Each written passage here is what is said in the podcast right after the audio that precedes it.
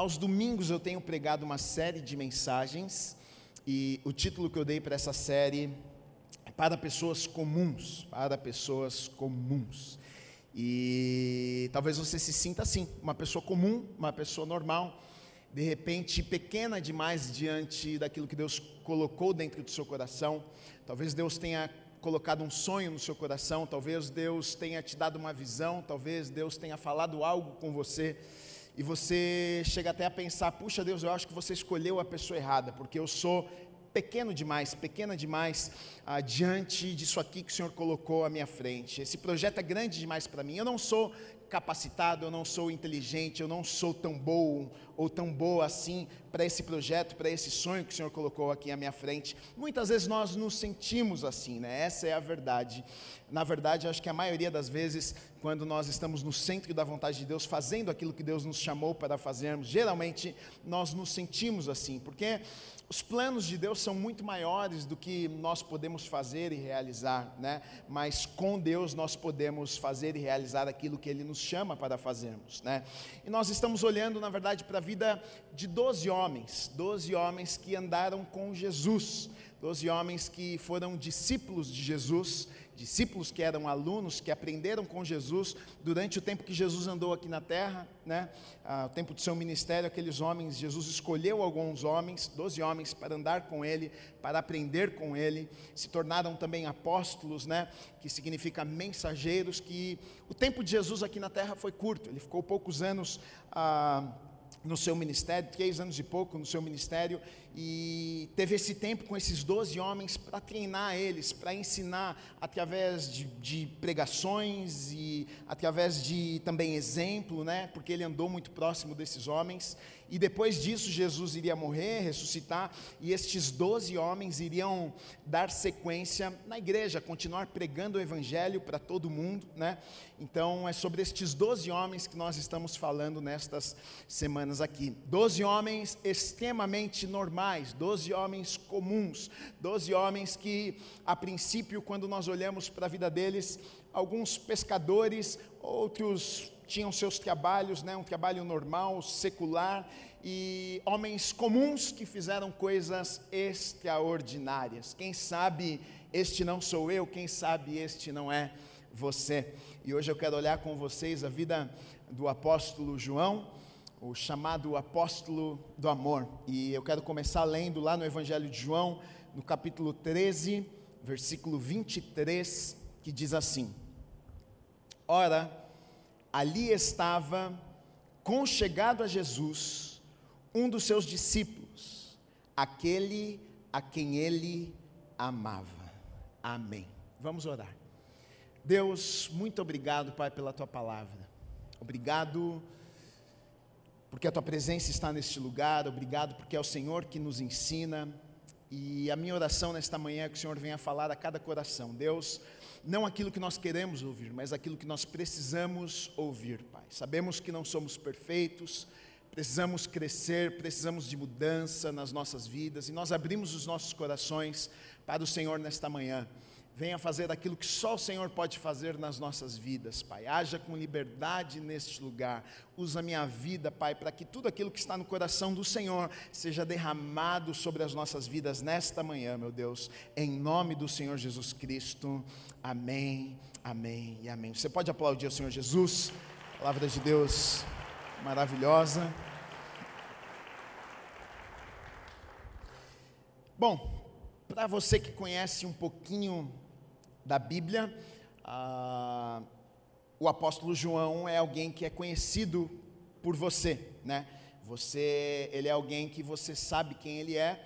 Você se leu o Novo Testamento, você já leu bastante coisas que o apóstolo João ele escreveu. Uh, ele é conhecido como o apóstolo do amor. O apóstolo João ele escreveu bastante coisas no, no Novo Testamento. O apóstolo João ele é aquele que escreveu o Evangelho de João, ele é aquele que escreveu as cartas de João, epístolas, primeira, segunda e terceira, e ele é aquele também que escreveu o livro do Apocalipse, Revelação, né? Então ele escreveu muitas coisas no Novo Testamento. Ele foi um dos grandes escritores, né, do Novo Testamento. E isso é muito legal e muito interessante, porque através daquilo que ele escreve, a gente pode conhecer um pouquinho da personalidade dele, a gente pode saber quem ele era, né? Porque a gente conhece uma pessoa através daquilo que ela fala, né? E a escrita é muito, a escrita na verdade é uma fala da pessoa. A gente vê ali os pensamentos. É claro que a gente sabe que a Bíblia foi inspirada, os homens foram inspirados pelo Espírito Santo de Deus, mas tinha a participação dos homens ali. Então, a gente vê que tem características, a gente vê que tem personalidade. Então, por conta de João ter escrito bastante coisa no Novo Testamento, a gente pode ah, entender um pouquinho do melhor do jeito de João e das características de como ele era, né? Ah, no Evangelho a gente vai ver que João ele fala, é claro que nos Evangelhos ah, vai contar a história de Jesus, ele fala sobre Jesus. Nas cartas ele vai tratar bastante a, a questão da igreja, né? E, e, em Apocalipse é uma revelação que Deus dá a, a João, né? Ah, ele abre a visão de João e ele tem um sonho lá e ele vê muitas coisas e, e é um livro maravilhoso. E então a gente vai ver que João, a princípio, quando a gente olha para a vida de João, ele, dentro daquilo que nós estamos falando, dentro dos doze, ele fazia parte do grupo dos quatro que eram mais próximos de Jesus. Porém, dentro daqueles quatro a gente vai ver que ele não era ali o líder, mesmo depois, por exemplo, de Jesus ter morrido e ter ressuscitado no livro dos Atos dos Apóstolos, os primeiros 12 capítulos, a gente vai ver que João, ele está junto com Pedro e a gente vê que ele também não era o líder. Pedro era mais o líder, é quem estava mais à frente, tomava mais a dianteira das coisas, e a gente pode até chegar a pensar, puxa, João não era líder, porém, João, ele, ele teve um papel extremamente importante, ele teve que ser um líder, sim, na igreja primitiva, até porque porque o apóstolo João foi o último dos ele foi o último dos apóstolos a morrer. Ele viveu quase até o final do primeiro século, todos já haviam morrido, martirizados, e João ainda estava vivo. Ele escreve as cartas, as, cartas, as epístolas já velhinho, primeira, segunda, terceira João. Né? Então ele teve um papel extremamente importante na igreja primitiva. Ele escreve ah, muitas coisas para a igreja, para os irmãos. Então ele, ele teve um papel de liderança extremamente importante na igreja. Né? Ele andou próximo de Jesus, ele estava próximo de Jesus. É... Agora, nós não podemos esquecer de uma coisa, como nós falamos esses dias, ah, ele tinha um irmão, e o irmão de João se chamava Tiago. E eu não sei se você se lembra, quando eu ensinei e falei sobre Tiago, como é que Tiago era chamado, como é que Jesus chamou Tiago.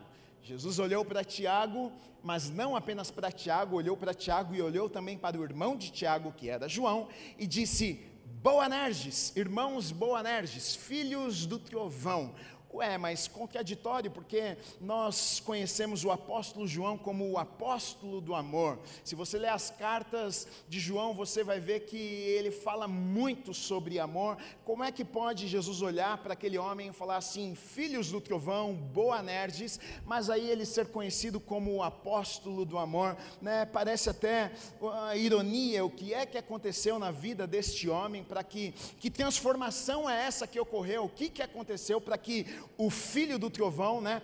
Porque ele tinha as mesmas características de Tiago, né? Eles tinham, eles eram irmãos inseparáveis, cresceram juntos, e Jesus olha para eles e fala: Boanerges, que, como é que eles eram? Eles eram zelosos, eles eram impetuosos, eles eram bravos, se pisasse no, no calo deles, não podia mexer com eles, tanto que a gente vê que quando os samaritanos não receberam eles, não receberam Jesus, Tiago e João, o que é que eles falam para Jesus? Jesus, você quer que a gente peça fogo do céu para queimar os samaritanos? Então, Jesus fala para eles: olha, filhos do trovão, Boanerges, esses aí são, os caras são bravos, né? E, e é esse apóstolo João que nós estamos falando e que nós vamos chamar ele de apóstolo do amor amor. O que é que aconteceu na vida deste homem para que ele se tornasse o apóstolo do amor, né? Olha só, em Marcos, no capítulo 9, versículo 38, acho que é um único lugar nos evangelhos que João toma a palavra. Ele diz o seguinte: Disse-lhe João, mestre, vimos um homem que em teu nome expelia demônios, o qual não nos segue, e nós lhe proibimos porque não seguia conosco.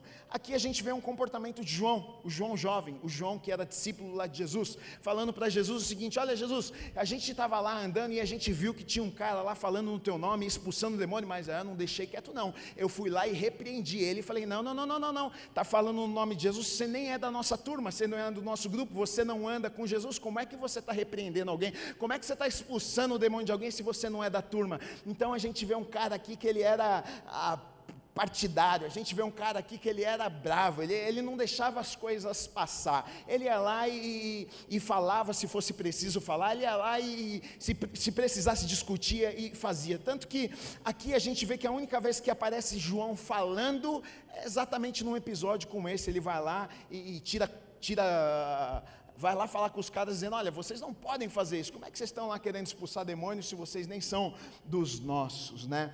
Agora, Interessante que a gente vai olhar, se você, por exemplo, olhar ah, para o Evangelho, se você olhar para as cartas, se você olhar para o João, discípulo novinho andando com Jesus, e se você olhar para o vovô João, né? se você olhar para o senhor João, porque quando ele escreve, escreve as cartas, ele já, já era um senhor de idade, já tinha os seus oitenta e poucos anos. Se você olhar para estes dois homens, você vai ver uma grande diferença, né? você vai ver que algo aconteceu na vida daquele homem. É, e na verdade eu vejo aqui que é um exemplo do que deve acontecer na vida de todos nós. O que é que deve acontecer na vida de, de todos nós? É uma mudança, é uma transformação, porque o Evangelho causa isso nas nossas vidas, né? A igreja, o encontro com Deus, Deus ele não rejeita ninguém, nós podemos chegar como nós estamos na presença de Deus. A pessoa pode ter feito coisas terríveis e entrar na porta de uma igreja e falar: Deus, eu entrego a minha vida, e Deus aceita a vida da pessoa, mas aí ela entra num processo de transformação, onde Deus vai moldar, onde Deus vai transformar, onde Deus vai mudar algumas coisas na vida dessa pessoa, né? Então é um processo processo de todos nós, é uma caminhada que todos nós estamos, dia após dia, na qual Deus está nos transformando, Deus está nos moldando, Deus está moldando o nosso caráter, Deus está mudando algumas coisas nas nossas vidas, né? Então, quando nós olhamos o João de 30 e poucos anos, o João de 80 anos, a gente vê que algo aconteceu, e deve ser assim na minha vida e na sua vida. Olha, se você está na igreja há 10, há 15, há 20 anos e nada mudou na sua vida, algo está errado. Talvez você tenha apenas uma religião, talvez você não tenha tido ainda um encontro verdadeiro com o Senhor, porque quando nós temos um encontro, quando nós nos relacionamos com Deus, quando nós nos aproximamos de Deus, mudança é gerada nas nossas vidas, a nossa vida não continua igual, né? as pessoas percebem que algo mudou, algo foi transformado, algo aconteceu. Às vezes a gente, a gente nem percebe, mas as pessoas que estão à nossa volta, é aquilo, talvez João não percebeu percebeu, mas quando lemos as cartas, quando olhamos para a vida de João, a gente pode perceber que algo aconteceu na vida daquele homem, e deve ser assim na minha vida, e deve ser assim na sua vida. Né? Os escritos, na verdade, do apóstolo João falam muito a respeito do seu temperamento, deste homem zeloso, deste homem íntegro, deste homem ah, bravo muitas vezes, né? porque se você olhar nas coisas que ele escreve, João ele era um cara, ele era um cara dos absolutos. João ele, para ele não tinha, é, para ele era sim, sim e não, não. Tanto que você vai ver que, por exemplo, eu, eu coloquei algumas, algumas frases que a gente encontra que João escreveu. Por exemplo, nos Evangelhos ele diz o seguinte: olha, ele vai contrastar, por exemplo, luz com escuridão, a vida com a morte o reino de Deus com o reino do diabo, os filhos de Deus com os filhos de Satanás, o julgamento dos justos com o julgamento dos perversos, a ressurreição para a vida com a ressurreição para a condenação. É, nas epístolas ele vai falar algumas coisas como, como por exemplo, ou estamos andando na luz ou vivendo em trevas. Se nascemos de Deus, não vivemos na prática do pecado. Somos de Deus ou do mundo. Se amamos, somos nascidos de Deus. Se não amamos, não somos nascidos de Deus. Em sua segunda epístola, a carta, João, ele vai, ele vai falar, na verdade, a respeito de uma separação completa de tudo aquilo que é falso. Então ele vai dizer o seguinte: não tem como você ser aquele, aquele crente mais ou menos com lá, um cá. Ele, ele vai falar a respeito de uma separação total daquilo que é errado, do que é pecado. Então ele é aquele cara que é, é sim, sim, não, não. Ou é trevas ou é ou é com Deus ou você está sem Deus. E muitas vezes, nos dias que nós vivemos, né, a gente vai, não, está tudo certo, está tudo bem. João, a gente vê que ele não era esse cara, né? Bem no final, lá na sua terceira epístola, ele vai dizer o seguinte, em 3 João 1,11: Amado, não imites o que é mal, senão o que é bom. Aquele que pratica o bem procede de Deus, aquele que pratica o mal jamais viu a Deus. Então a gente vê que João, é, pela maneira que ele escreve, a gente percebe aqui a sua personalidade. A gente vê aqui o filho do trovão. A gente vê alguém aqui zeloso, cuidadoso com a verdade. Com João não tinha relativismo, não era, ah, talvez, não sei, a verdade era absoluta. Esta é a verdade e ponto final. Nos tempos que nós vivemos, onde tudo é relativo, não existe mais uma verdade absoluta, onde tudo se discute, onde tudo tem que ver se é, se não é. João, ele seria um cara que talvez fosse odiado nos dias dias de hoje, porque para ele é o seguinte: ou, é céu ou é inferno, ou é luz ou é trevas, não tem papo, é sim, sim e não, não. E, e, e, muito disso aqui, na verdade, a gente vê o temperamento do apóstolo João, esse cara que era extrem, extremamente firme em suas convicções. Né? Agora, esse temperamento de João, ele tem os seus perigos, é claro que tem. Por quê? Porque esse tipo de gente, né, zelosa pela verdade, é, extremamente firme, é o tipo de gente que pode machucar outras pessoas, é o tipo de gente que pode ferir outras pessoas, é o tipo de gente que ah, muitas vezes fala uma verdade, mas fala de um jeito que pode ferir e machucar as pessoas. E a gente vê que João, é, a princípio, ele era assim e, e ele precisava de ser transformado, ele precisava que Deus fizesse algumas coisas em sua vida para que ele fosse usado da maneira que Deus queria usar a vida dele. Né? Na verdade, eu vejo que ele precisava encontrar um equilíbrio. Eu vejo que Deus, Jesus precisava ensinar algumas coisas para João. O que é que Jesus precisava ensinar para João? Qual o equilíbrio que João precisava aprender? Eu vejo que através dos escritos, através de tudo que João vai falar, ele teve que aprender o equilíbrio. Na verdade, ele teve que aprender que duas coisas andam juntos e são inseparáveis, e o que, que é isso, Gui? Ele teve que aprender que a verdade não pode estar separada do amor. Tanto que, se você olhar para as cartas de João, você vai ver que ele fala o tempo inteiro de amor. Ele fala muito de amor. Amem uns aos outros, ame a, esse, ame a Deus, ame o Senhor, ame o seu irmão, ame um ao outro. Você vai ver que ele fala muito sobre amor. Só que ele era um cara que pregava muito sobre a verdade, sobre estar na verdade. Ele precisava encontrar um equilíbrio entre estas duas duas coisas. Né? Eu coloquei aqui: é maravilhoso ter a verdade em alta consideração, mas o zelo pela verdade deve ser contrabalanceado pelo amor às pessoas, ou dará lugar à condenação, severidade e falta de compaixão.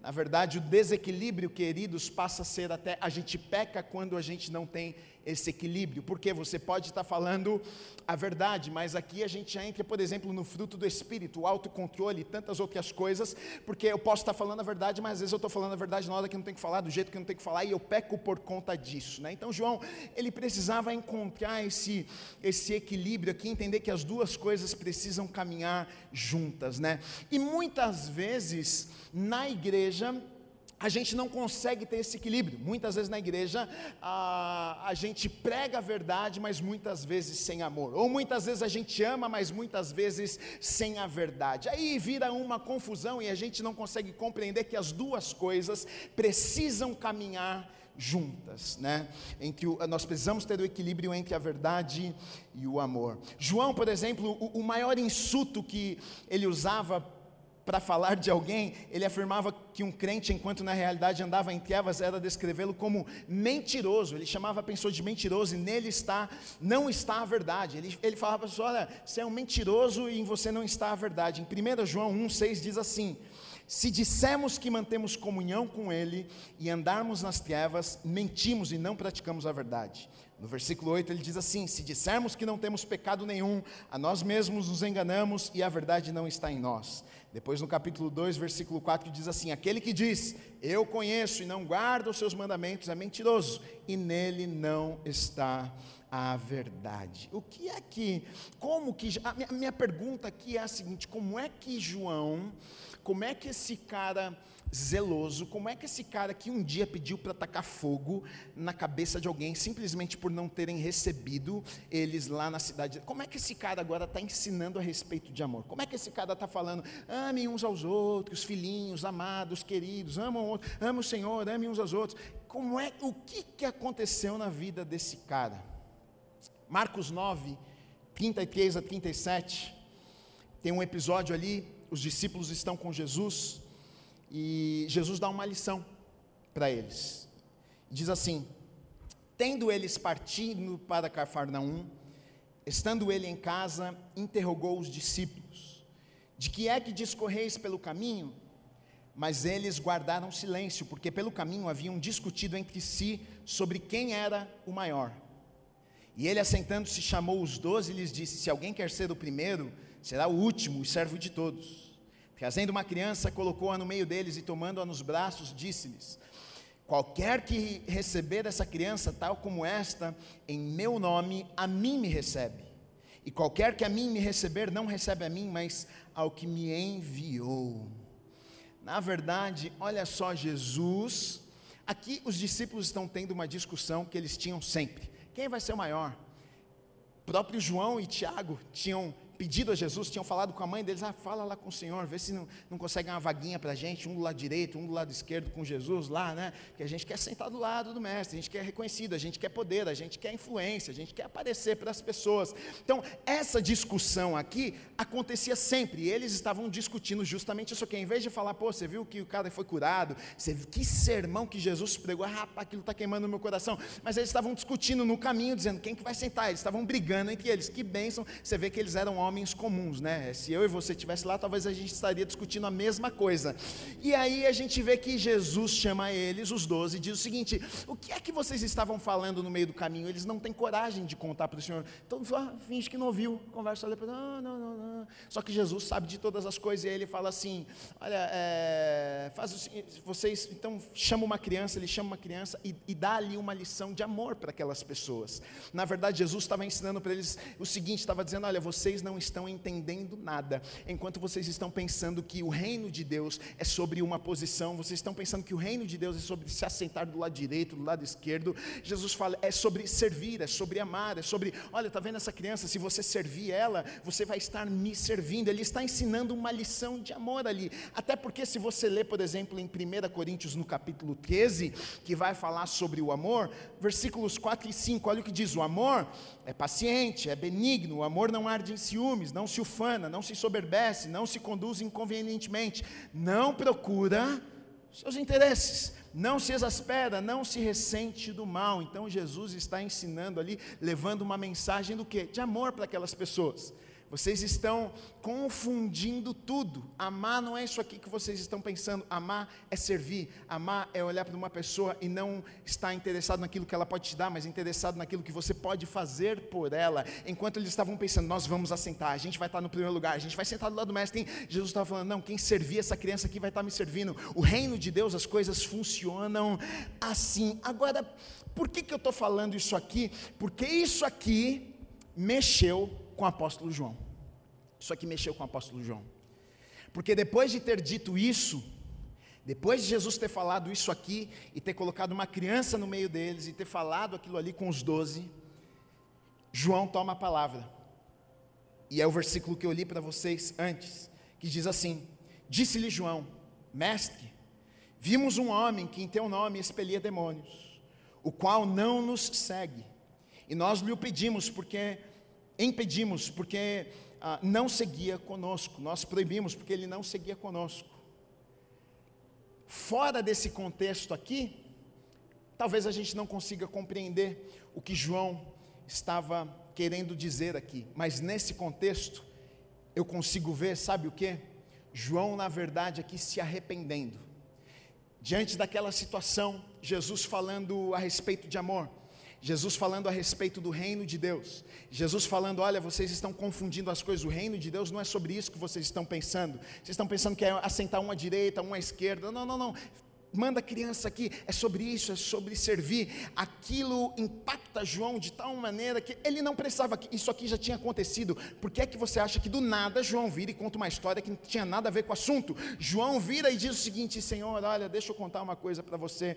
Eu estava lá e, e, tinha um homem lá que estava é, estava expulsando os demônios, e ele não era um dos nossos, e porque ele não era um dos nossos, eu, eu, eu repreendi ele. O que o apóstolo João estava dizendo para Jesus, sabe o que era? Eu errei eu falhei, eu entendi errado mesmo. Agora você está me falando sobre amor, você está me falando sobre o reino de Deus, e eu estou começando a entender que as coisas não é do jeito que eu estava imaginando. Aqui eu vejo que João, Jesus, com uma lição de amor ali, quando ele começa a falar de amor, quando ele começa a falar do reino de Deus, e mostra com exemplo uma criança, aquilo ali pegou o coração de João. E, e aqui, queridos, eu vejo o que? Que ali foi o início da transformação, sabe por quê? Porque a transformação nas nossas vidas, ela começa quando há arrependimento. Aqui eu vejo João fazendo uma confissão: Senhor, olha, eu fui lá e eu falei. Ele estava ali confessando, dizendo: Olha, eu fiz uma coisa que eu não deveria ter feito. E sempre, sempre, o início da transformação nas nossas vidas é quando nós reconhecemos que estamos errados,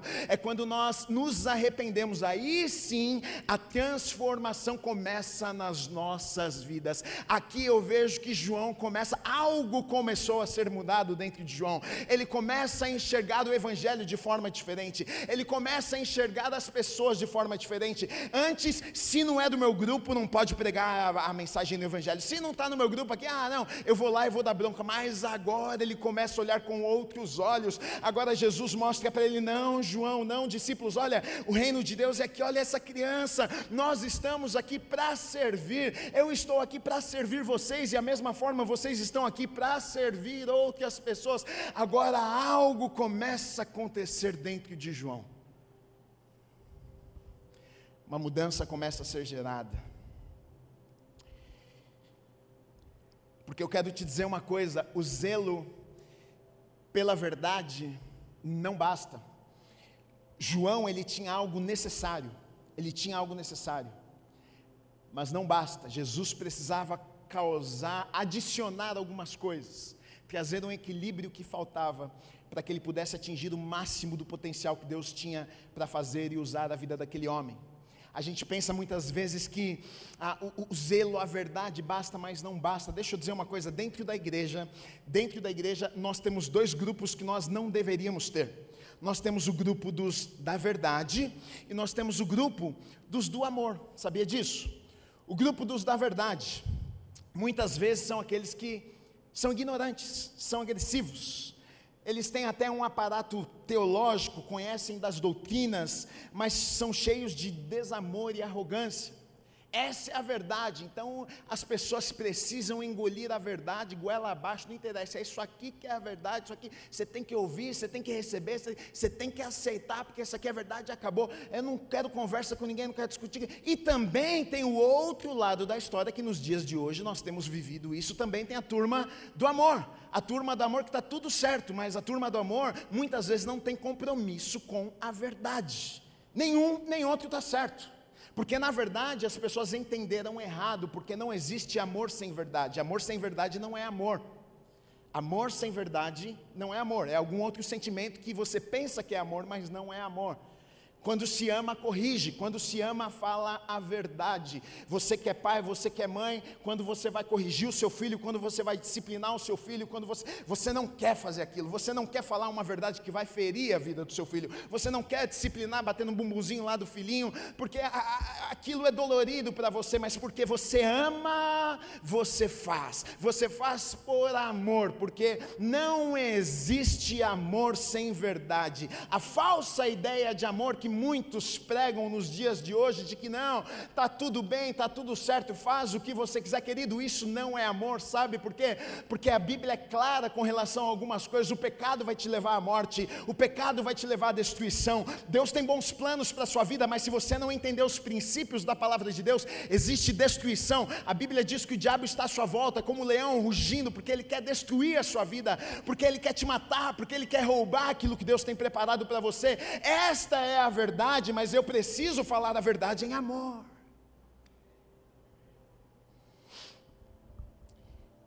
E a gente vive nesse conflito nos dias de hoje, onde um, alguns pregam a verdade sem amor e alguns amam sem a verdade, acham que amam. Aí vira uma confusão, porque aí a igreja vira um clube, onde não existe transformação, ou então a igreja vira um tribunal, onde todo mundo que entra põe o dedo na cara e acusa as pessoas. E na verdade não é um papel e uma função minha, isso é com Deus. Nós temos a função de pregar a verdade, mas pregar em amor, porque queridos, nós amamos as pessoas, nós amamos as pessoas, nós amamos as pessoas, nós amamos as pessoas, nós odiamos é o pecado, nós odiamos o pecado, nós não odiamos o pecador, nós, nós amamos, por isso que a gente tem que levar essa mensagem em amor, e é esse equilíbrio aqui, na verdade, que João, ele, ele precisava, e a gente vai ver que é, foi exatamente isso que aconteceu na sua vida, porque quando você vai ler as epístolas, carta, as cartas que ele escreve, elas são carregadas de verdade. É, ela não tem meio termo, é sim, sim, não, não, é luz, é trevas, mas você vai ver que, você vai ver o tom, você vai ver como ele escreve, ele fala filhinhos, ele fala amados, você vê carinho, você vê amor, você vê afeto, você vê o cuidado, ele está escrevendo as verdades, mas ele escreve as verdades porque ele ama, não porque ele queria ofender e nem colocar ninguém para baixo. 1 Coríntios 13, 6 diz assim: O amor não se alegra com a injustiça, mas regozija-se com a verdade. Amor, verdade. Qual deve ser a busca de todo cristão? O apóstolo Paulo vai falar sobre isso lá em Efésios, no capítulo 4, dos versículos 13 até o 15, que diz assim: Até que todos cheguemos à unidade da fé e do pleno conhecimento do Filho de Deus a perfeita varonilidade, a medida da estatura da plenitude de Cristo, para que não mais sejamos como meninos, agitados de um lado para o outro, e levados ao redor por todo vento de doutrina, pela artimanha dos homens, pela astúcia com que induzem ao erro, mas seguindo a verdade em amor, cresçamos em tudo naquele que é a cabeça, Cristo. Paulo está falando sobre algumas coisas aqui. Ele vai falar sobre maturidade, a plena maturidade. Ele vai falar que ah, nós precisamos nos tornarmos semelhantes à cabeça que é Cristo. Né? Ele fala, na verdade, aqui que Jesus é a, a perfeita expressão da verdade, mas Jesus também é a perfeita expressão do amor. O que o apóstolo Paulo está dizendo é o seguinte: olha, Cristo deve ser ah, o modelo, Cristo é o nosso modelo, Ele é a verdade. Jesus disse: Eu sou o caminho, a verdade e a vida, ninguém vai ao Pai a não ser por mim, mas Deus é amor também. Então, o que o apóstolo Paulo está dizendo, olha, na verdade, ele está falando sobre maturidade espiritual, porque ele, ele vai dizer o seguinte: quando alguém consegue viver a verdade, mas em amor, eu olho para essa pessoa e eu entendo, essa pessoa tem maturidade espiritual. Verdade com amor é alguém que tem maturidade espiritual. E esse é o percurso, e esse é o caminho que todos nós devemos trilhar. Ele vai falar sobre crescimento, ele vai falar sobre nos parecermos com Jesus, ele vai falar que ele é o nosso modelo, nós devemos nos parecer com ele, amar como ele amou, mas falar a verdade como ele falou. Ele vai falar sobre sermos maduros, né? Parecermos com Jesus. A pessoa que conhece Jesus conhece a verdade, mas fala em amor. Nós devemos conhecer a verdade como Cristo nos revela e amar como ele nos amou. Dá um amém. Ah, se a igreja como um todo fizesse isso. Só que isso aqui o apóstolo Paulo, ele coloca como alguém que é maduro. Ele fala sobre maturidade espiritual. Então, isso aqui deve ser um objetivo de vida para o cristão. Então, eu preciso amar, eu preciso andar na verdade, eu preciso amar. Ele coloca isso como maturidade espiritual, preciso crescer nisso. E muitas vezes a gente simplesmente não se importa. Não, eu conheço a verdade, mas aí eu despejo a verdade, eu ofendo todo mundo, eu falo o que eu quero, e aí você está dizendo para mim que você é um imaturo espiritualmente falando. É o que o apóstolo Paulo está dizendo aqui. João, ele aprendeu a lição. Se você for ler a segunda carta, eu não vou ler para não tomar muito tempo, mas a segunda carta tem. Na verdade, eu vou falar para você, leiam, se vocês puderem, depois as cartas são curtinhas, um capítulo, aqui por exemplo, esse, capítulo é só um capítulo aqui, 13 versículos, são bem curtinhos, você vai ver do que eu estou falando, né? A linguagem do apóstolo João, o amor, o carinho, o carinho que carrega as cartas, né? Você vai ver que ele aprendeu a lição, em sua segunda carta ele oferece ele fala muitas coisas, na verdade, ele fala ah, de virtudes né, da verdade e do amor. Ele cita aqui muitas vezes isso aqui, e aqui a gente percebe que algo aconteceu na vida daquele homem. O que é que aconteceu na vida desse homem? Porque aquele homem que uma hora estava mandando tacar fogo na cabeça de alguém, agora está falando sobre amor, agora está falando sobre irmãos, filhinhos, amados, amem uns aos outros. O que, que bateram com um pedaço de pau na sua cabeça, meu filho? O que, que aconteceu com você? Né? Mas a gente vê que ele aprendeu algumas lições, Deus foi moldando a, a vida dele. Né? Ah, eu coloquei aqui a maior verdade, né? A maior verdade não existe, portanto, maior verdade do que o amor. Os dois são inseparáveis. Afinal, o primeiro e grande mandamento é o que? Amarás o Senhor teu Deus de toda a tua alma, de todo o teu entendimento. O segundo mandamento é este: amarás o teu próximo como a ti mesmo. A essência da verdade suprema, legítima, é o amor. A verdade jamais pode ser abandonada em nome do amor. Porém, o amor não deve ser deixado de lado em nome da verdade. Foi isso que o apóstolo João ele aprendeu. Ele entendeu que era o verdadeiro amor, na verdade, né? Porque muitas vezes as pessoas não entendem o que é amor, elas pensam que é amor, né? pensa que amor é passar a mão na cabeça, pensa que amor é deixar a pessoa ir em direção do penhasco e morrer, e isso não é amor. Se ele não tivesse aprendido o que era o amor, Jesus com certeza não teria olhado para ele quando estava lá na cruz e falado: Olha, homem, é, está aí a, a, tua, a minha, a, essa agora aqui vai ser a tua mãe. Jesus falando da mãe dele: Essa aqui agora vai ser a tua mãe, mulher, esta aqui agora é o seu filho. E, falando para João: Olha, você vai cuidar dela. E os escritos, os historiadores dizem que ele não saiu de Jerusalém enquanto Maria viveu, ele cuidou dela até a sua morte. Jesus não deixaria a sua própria mãe na mão de qualquer um, de alguém que não tivesse aprendido uma lição de amor, de alguém que não fosse verdadeiro, de alguém que não fosse íntegro. Ele olha para João que está ali aos pés da cruz, vendo o Senhor sendo crucificado, e ele diz: Olha, está aí a tua mãe, agora a responsabilidade de cuidar dessa mulher está sobre você, você vai cuidar dela. Então a gente vê que ele aprendeu né, algumas lições durante a sua vida. Agora, o que me chama atenção nessa história é que como é que João começou, como que ele conseguiu se tornar esse homem? Como é que ele amou dessa forma? Quando a gente lê, a gente vê que João ele fala dele como ele se intitula como o discípulo amado.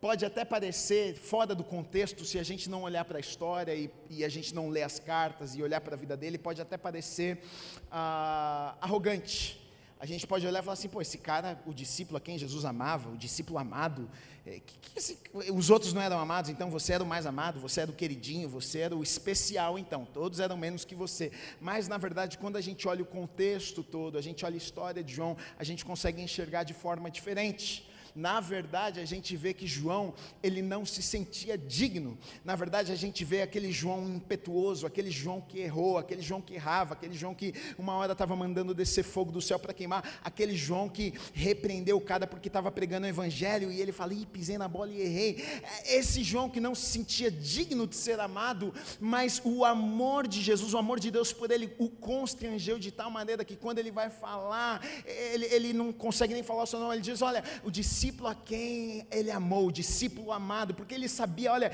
eu não sou digno, mas ele me amou mesmo não sendo digno, mesmo não sendo merecedor. Olha, eu sei de onde eu vim, eu sei quem eu sou, eu sei que eu sou filho do Trovão, eu sei que eu sou Boanerges, mas olha, ele me amou, e na verdade aqui está a chave, aqui está o segredo para tudo aquilo que aconteceu na verdade na vida de João, porque ele entendeu que ele era amado, e eu só posso amar as outras pessoas, eu só posso servir outras pessoas se eu entendo que eu fui amado já, que eu sou amado, que Deus me amou. Quando eu entendo isso, aí então eu posso amar também. Enquanto eu não entender isso, queridos, eu vou tentar com as minhas próprias forças. Agora, quando eu entendo, quando eu compreendo, eu não sou digno, eu não sou merecedor, mas Ele me amou, mesmo assim. Eu consigo olhar para outras pessoas com outros olhos, sem julgamento ah, mas ele fez, mas ela fez. Mas eu também não sou digno. Ele me amou, ele me aceitou, ele foi misericordioso, Ele foi gracioso comigo. Como é que eu não vou amar? Como é que eu não vou estender a mão? Como é que eu não vou fazer se Ele tudo fez por mim? Eu também não sou digno, eu não sou merecedor, mas Ele fez, mas Ele me amou. Só você sabe da tua história, só você sabe dos teus pecados, só você sabe das coisas terríveis que você sabe. E aí, quando você entende isso e sabe do amor de Deus por você, então você começa a estender esse amor. Agora você pode amar também, porque você sabe que, puxa, se Ele me amou assim, por que é que eu não posso amar também outras pessoas? Aí a gente vê João dizendo: Filhinhos, amados, amem uns aos outros. Quem é esse aí? É quem que mandou esse fogo? Aquele que mandou queimar uns? Rapaz, o que, que aconteceu com esse rapaz aí? Não, não, essa história não se repete? Não parece quando às vezes alguém entrega a vida para Jesus, Deus começa a mudar a vida da pessoa? Aconteceu? O que, que fizeram? Ela vai celebrar? O que, que, que fizeram na vida dessa pessoa aí? Ele não era assim, não, hein? Ela não era assim, não. O que, que aconteceu? Filhinhos, amados, amem uns aos outros, amem o Senhor. Agora ele é um novo homem. O apóstolo do amor, ele nos ensinou que Deus é um Deus de amor, que Deus amou o seu próprio filho. No Evangelho de João, o famosíssimo texto, João 3, 16: Porque Deus amou o mundo, que Ele entregou seu único filho. Está lá em João. Que Deus amou o mundo, que Deus é amado por Cristo, que Cristo amou os seus discípulos, que todos os homens devem amar a Deus, que todos nós devemos nos amar uns aos outros. Ele fala que esse amor é o cumprimento da lei. O amor fazia parte dos ensinamentos do apóstolo João. Por isso ele foi chamado do apóstolo do amor. Agora, filho do trovão ou apóstolo do amor? Filho do trovão ou apóstolo do amor? Sabe o que me chama a atenção nessa história que eu acho lindo, maravilhoso e eu fico feliz com isso aqui? Porque todos nós vivemos algumas coisas nas nossas vidas que não gostaríamos de ter vivido. Coisas aconteceram nas nossas vidas que a gente pensa, puxa, Deus podia apagar, Deus podia pegar e jogar fora. Muitas vezes até características, muitas vezes até um jeito nosso, a gente pensa, puxa Deus, agora que eu entreguei a minha vida para o Senhor, pega isso aqui e joga fora da minha vida e, e me faça uma pessoa nova, e agora é, tira o filho do trovão, e agora eu quero ser o apóstolo do amor, mas o lindo dessa história aqui é que a gente vai perceber que Deus ele não desperdiça nada, Deus ele não joga nada fora. Deixa eu dizer uma coisa para você, até aquilo que você pensou que era que veio para ser ruim na sua vida, até as desgraças da sua vida, até as coisas ruins que te aconteceram até aqui, Deus não vai pegar e jogar fora não, Deus vai usar isso e vai tornar em bênção. É isso que a palavra de Deus diz. Olha, todas as coisas cooperam para o bem daqueles que amam a Deus, todas, todas, até as coisas ruins, até as as coisas que você não gostaria de ter vivido. Ah, mas aquele jeito, mas a, a minha pessoa, todas as coisas. Entenda uma coisa: você foi criado por Deus.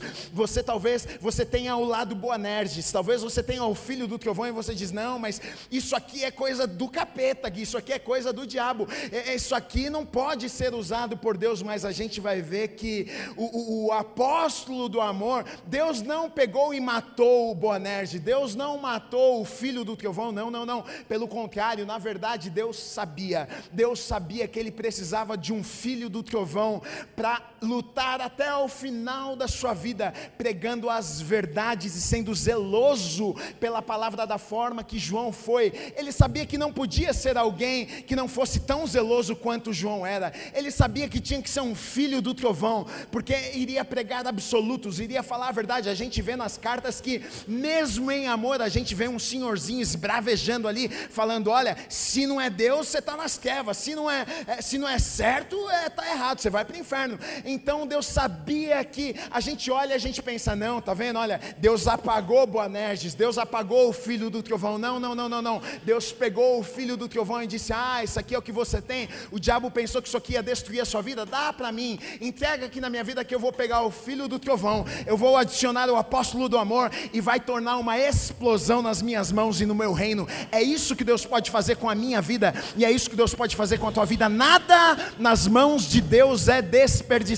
Talvez o diabo tenha dito para você: olha, ah, o seu passado, a sua história, o seu jeito, ah, você, isso aqui, você está lascado, porque isso aqui Deus não vai usar. Saiba de uma coisa: tudo, tudo, tudo. Talvez as pessoas olharam para você, filho do trovão, Deus nunca vai te usar, Deus não usa esse tipo de gente, nada é desperdiçado nas mãos de Deus, nada, você é do jeitinho que você é, Deus te criou do jeito que você é, não pense você que você foi um acidente, você aconteceu, Deus te criou, Deus te formou, Deus sonhou com você, Ele vai pegar isso que você tem, essa matéria-prima, vai adicionar algumas coisas, vai moldar algumas coisas, e Ele vai usar a sua vida de uma maneira que você nunca imaginou. Boanerges ou apóstolo do amor, os dois fizeram um estrago no reino de Deus. Quem sabe esse não sou eu, quem sabe este não é você.